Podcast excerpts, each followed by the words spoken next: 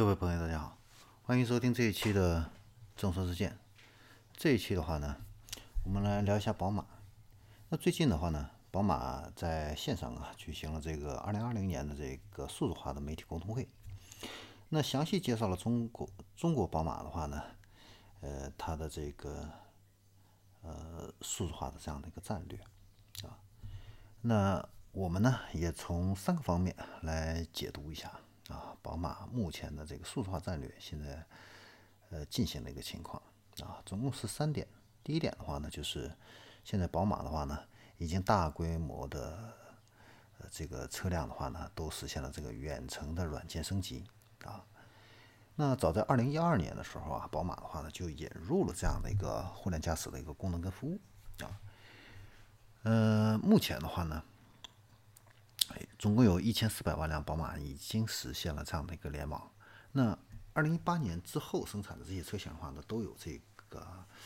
呃 OTA 这个远程这个升级这方面的一个能力啊。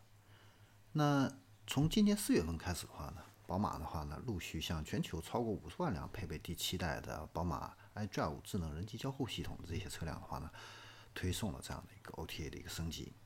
那这也是迄今为止欧洲啊。这个汽车制造商里边呢，规模最大的一个远程软件升级，那涉及到中国的这个车辆的话呢，有二十多万辆，包括了全新宝马的八系还有三系在内的多个车型系列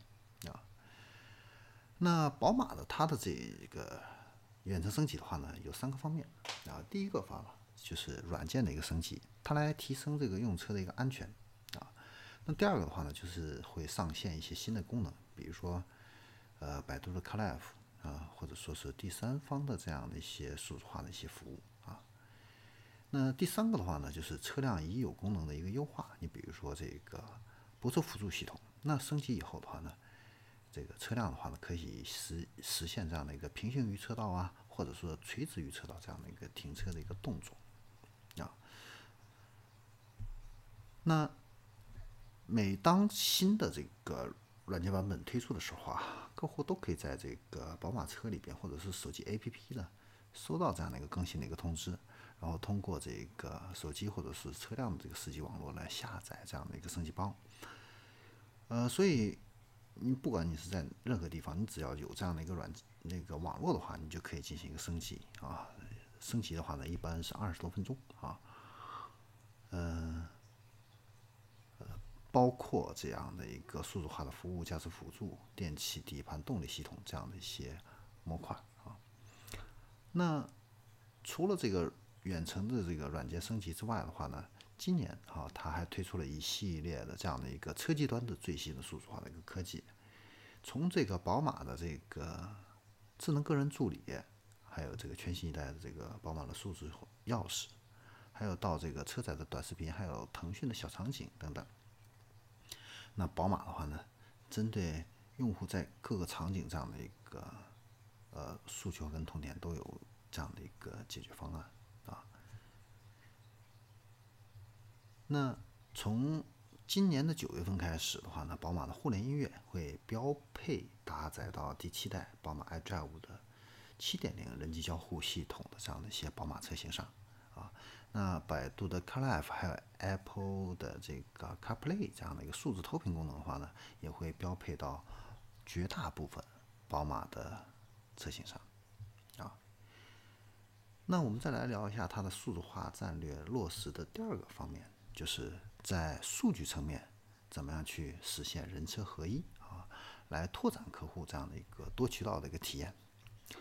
那在去年的时候呢，宝马在中国呢成立了一个。数字信息公司叫领月，啊，它是第一个在中国单独设立数字信息技术这样的一个跨国车企。那到现在的话呢，这个公司有一百多名员工了啊。那在车企的传统的这个业务线里边的话呢，客户啊接触这个品牌的话呢，各个环节包括展厅啊、售后啊、二手车啊、金融啊，啊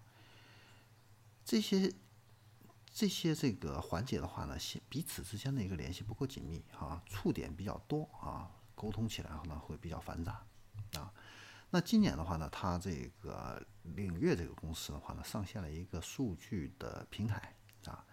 它给每一个客户提供了一个由十位数字还有字母组成的一个身份证的一个代码啊，这样子的话呢，把这个数据层面人车合一啊，这个就有点类似的这个客户的一个呃，像我们苹果手机里边的 Apple 这个 ID 一样啊，它可以记录这个宝马的消费者在用车的每个环节。的一个情况，还有这个需求啊，从而来跟这个宝马的各个业务线的话呢，进行一个端对端的一个到这个对接。那宝马现在在中国的话呢，总共有超过四百七十万辆的一个保有量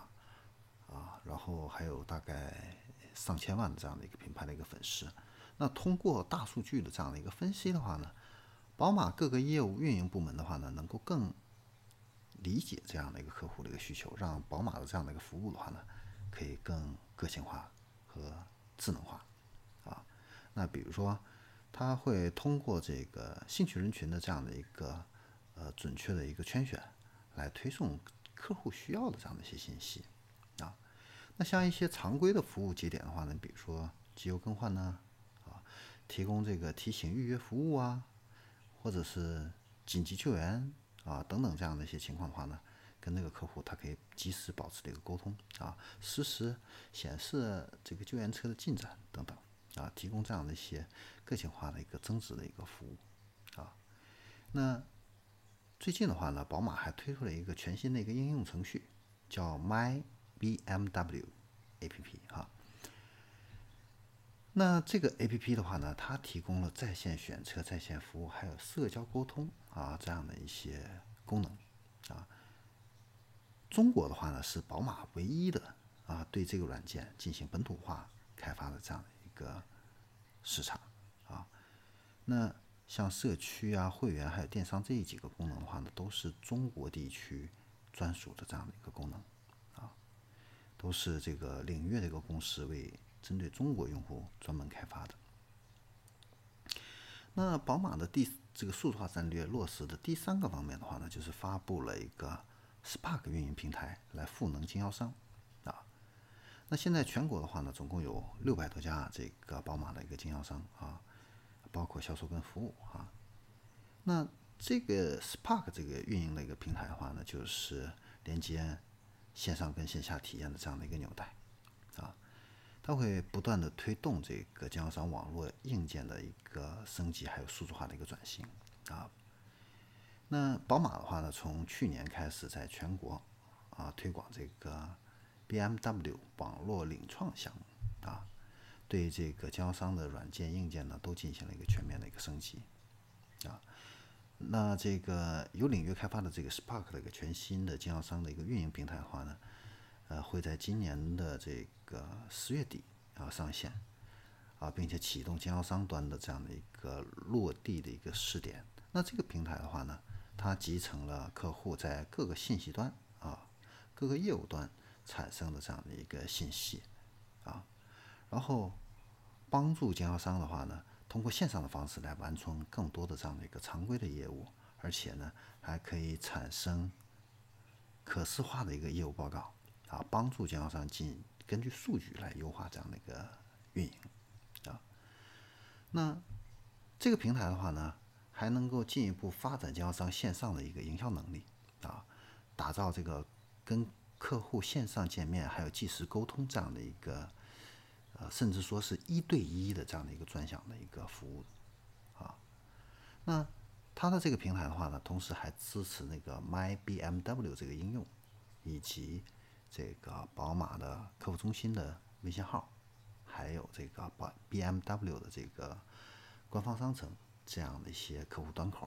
那如果客户发起这个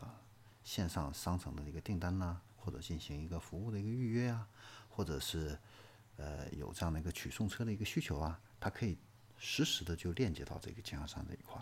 啊，实行线上跟线下这样的一个联动，第一时间呢来响应这样的一个客户的一个需求啊。节约这个客户的一个时间，优化这样的一个体验，啊，那车主的话呢，还可以通过这个手机端的这个易车间啊，就是数字化的那个易啊，呃来了解这个自己这个车的这样的一个服务的一个全过程啊。嗯，宝马的话呢，现在在全这个已经啊有这个七千多个呃数字呃数字技术领域这方面的一个专业的人才了啊。那从今年的十月一号开始，那宝马的话呢，成立了数字化汽车部门啊，呃，把这个自动驾驶、还有这个驾驶辅助以及智能互联、数字化服务等所有的数字化相关的这些研发的一个业务整合成一个部门啊，来促进这个数字化研发力量的这样的一个内部整合啊，嗯，而且的话呢。它在这个呃中国的话呢，它现在这个一千多个研发的人员里边呢，软件的一个开发团队的话呢，已经超过了四百人啊，而且呢，专门在中国呢设立了用户界面还有用户体验设计的这方面的一个开发团队，专门呢来探索中国客户对数字化体验这方面的一个需求啊，呃，应该说呢，宝马呢在这个数字化。这个战略这一块的话呢，布局还是呃比较早的啊，嗯，在行业内的话呢，应该说还是处于一个领先地位。好，那这里是正说之见，我们这一期关于宝马的数字化就聊到这里，我们下一期再见。